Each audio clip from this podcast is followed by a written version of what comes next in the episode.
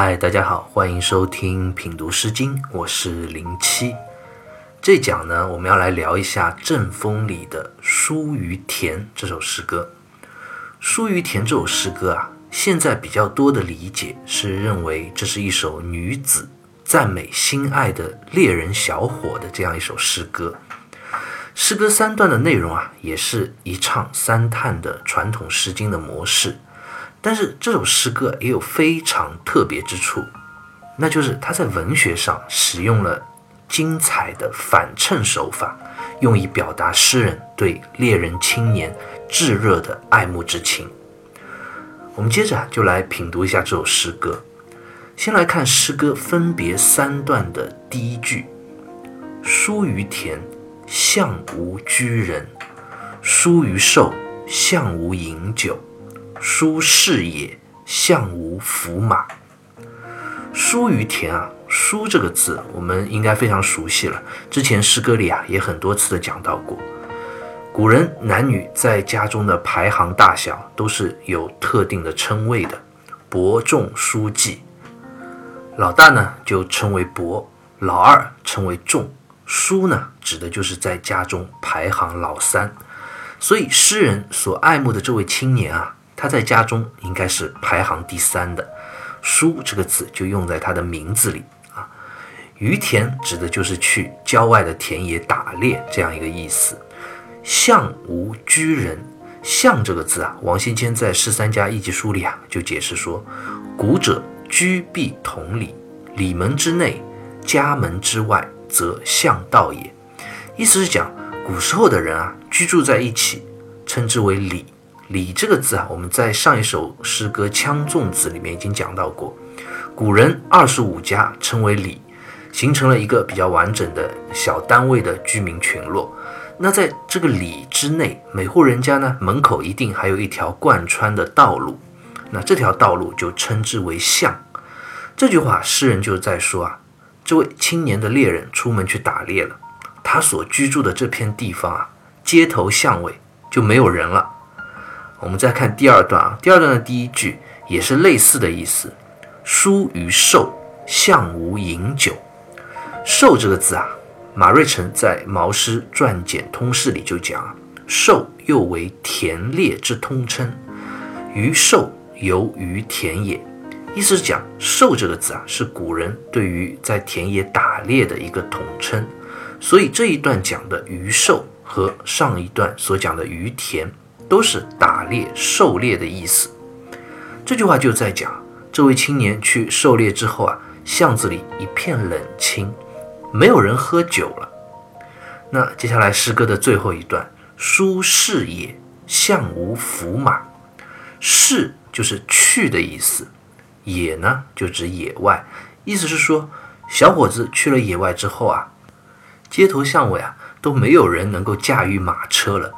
这里“伏马”这两个字啊，应该理解为驾驭马车更加合适，因为在春秋的时候啊，古人啊还没有能够直接骑马的，真正骑马是要到后来战国的时候才开始慢慢有的。那早期呢，都是用马来拉车，人站在车上或者坐在车上，这样去驾驭马。所以“伏马”两个字啊，不应该被理解为骑马，而应该理解为驾驭马车之意。更合适一点。好了，三段的分别第一句啊，诗人讲到这位青年的猎人出去野外打猎之后啊，街头巷尾居然空空如也，一个人也没有了，喝酒的人啊也消失了，驾驭马车的人啊也不见踪影。那这到底是怎么一回事呢？为什么巷子里会突然空空如也？这与这位男子外出打猎之间又有什么关联呢？其实，在文学上，这是一笔非常精彩的悬疑，让诗歌变得更加的引人入胜，读者会迫不及待的要读下去，知道答案。那我们也就接着往下看。在接着往下读诗歌之前啊，我这里先插一个小小的知识点，就是我们刚刚在诗歌里读到了“舒适也”这一句啊，大家有没有想过这个“也”字？它到底是什么意思？另外，如果我们读先秦的古文，就像包括《诗经》在内啊，也会经常读到所谓的“国”，也就是国家的国，郊也就是郊外的郊，野这样的字。那郊和野这之间有什么区别呢？这些字其实啊都是有特别的含义的，并不是简单的指的郊外或者野外的意思。那这就和周代的相随制度啊有着密切的关系了。什么叫相随制度呢？其实就是周代的一种社会区域划分的制度。当时的人啊，以君主王室所在的王城、王都这样一个地方为中心啊，开始进行区域的划分。不同的区域有不同的名字，所居住的人呢，也是有不同的身份的。总的来说，周代每个国家都可以分为国和野这样两个大的区域。国就是指王城啊、国都、城市中心的这一片区域，而野呢，就是指远离国都的广大的野外。那国和野之间的分界区域就被称之为郊。所以“郊”这个字啊，为什么要读“郊”啊？就因为它最初指的就是国和野的交界的地方，所以才读成“郊”。那在当时的社会制度下，国。以及国周边的郊啊，都被统称为乡，而郊之外，也就是野这片区域呢，就被称为随。那乡和随连起来，就被称为乡随制度。当时的乡随制度啊，可不是简简单单的区域上的划分，居住在这里面的居民啊，也有不同的身份。居住在乡的人民啊，可以被称为国人，也可以理解为是国家的比较正式的公民。所以地位啊就相对高一点，而居住在野这片区域的呢，也就是随这片区域的人民呢，就被称为野民或者门。门这个字啊，我们在之前诗歌《门》也遇到过，指的就是生活在国和郊之外那片广大区域的居民。这些居住在野的居民啊，他们称之为野民或者门嘛，其实地位就是比较低下的，他们是劳动者，是被统治的。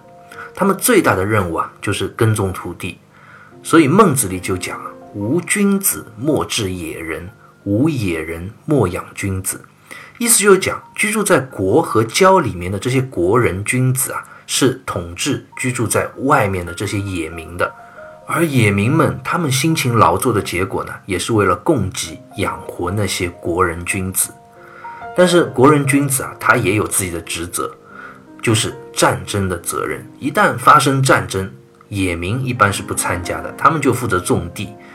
我们之前也讲过，春秋之前啊，上战场的主力啊，都是有一定身份的这样的国人和君子。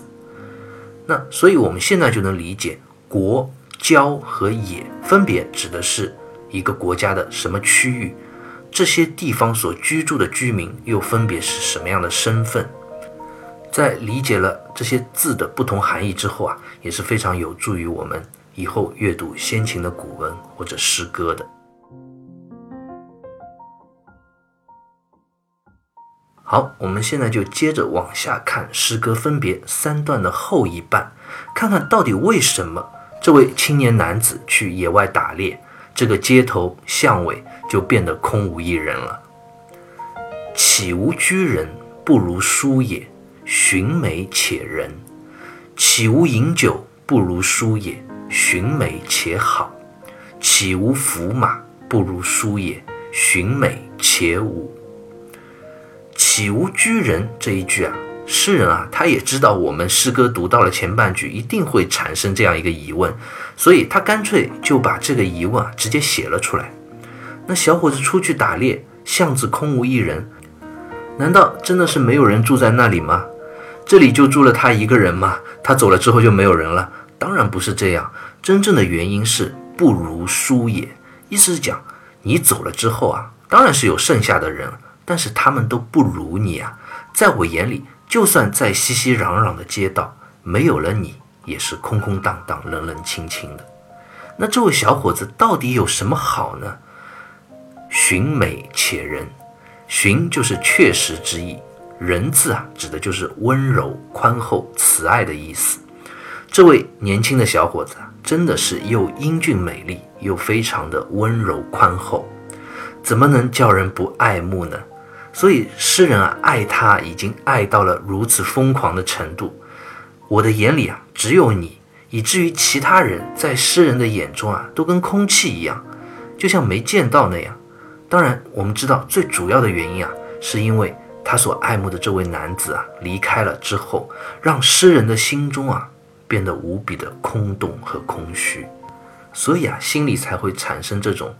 所居住的巷子里啊，好像空无一人的感觉，而这样的一份空虚和荒芜啊，也只有这位小伙子才能来为他填满。诗歌接下来两段的后一半也是差不多的内容。第二段讲：“岂无饮酒，不如书也，寻美且好。”意思是讲，你走了之后啊，这里就没有饮酒的人吗？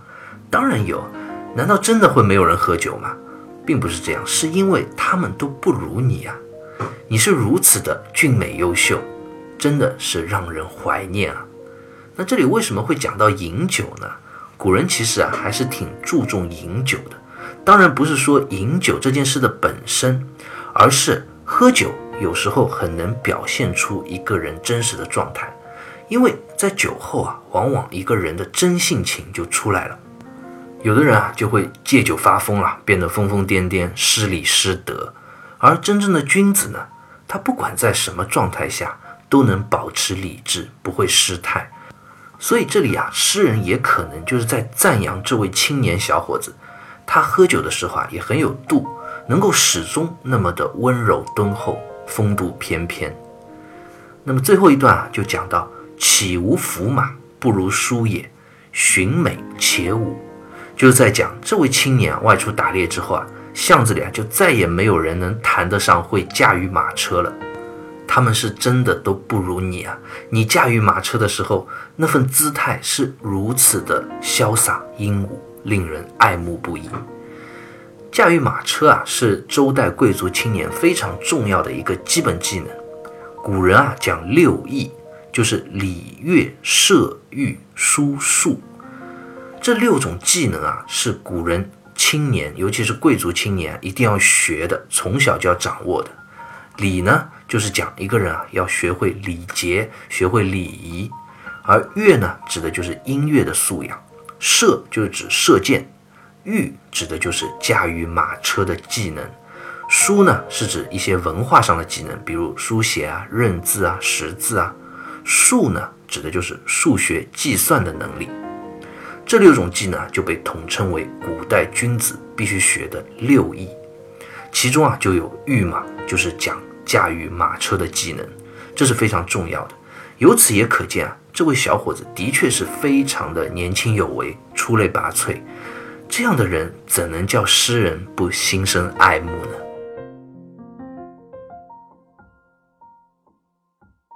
苏玉田这首诗歌啊，我们读到这里就读完了。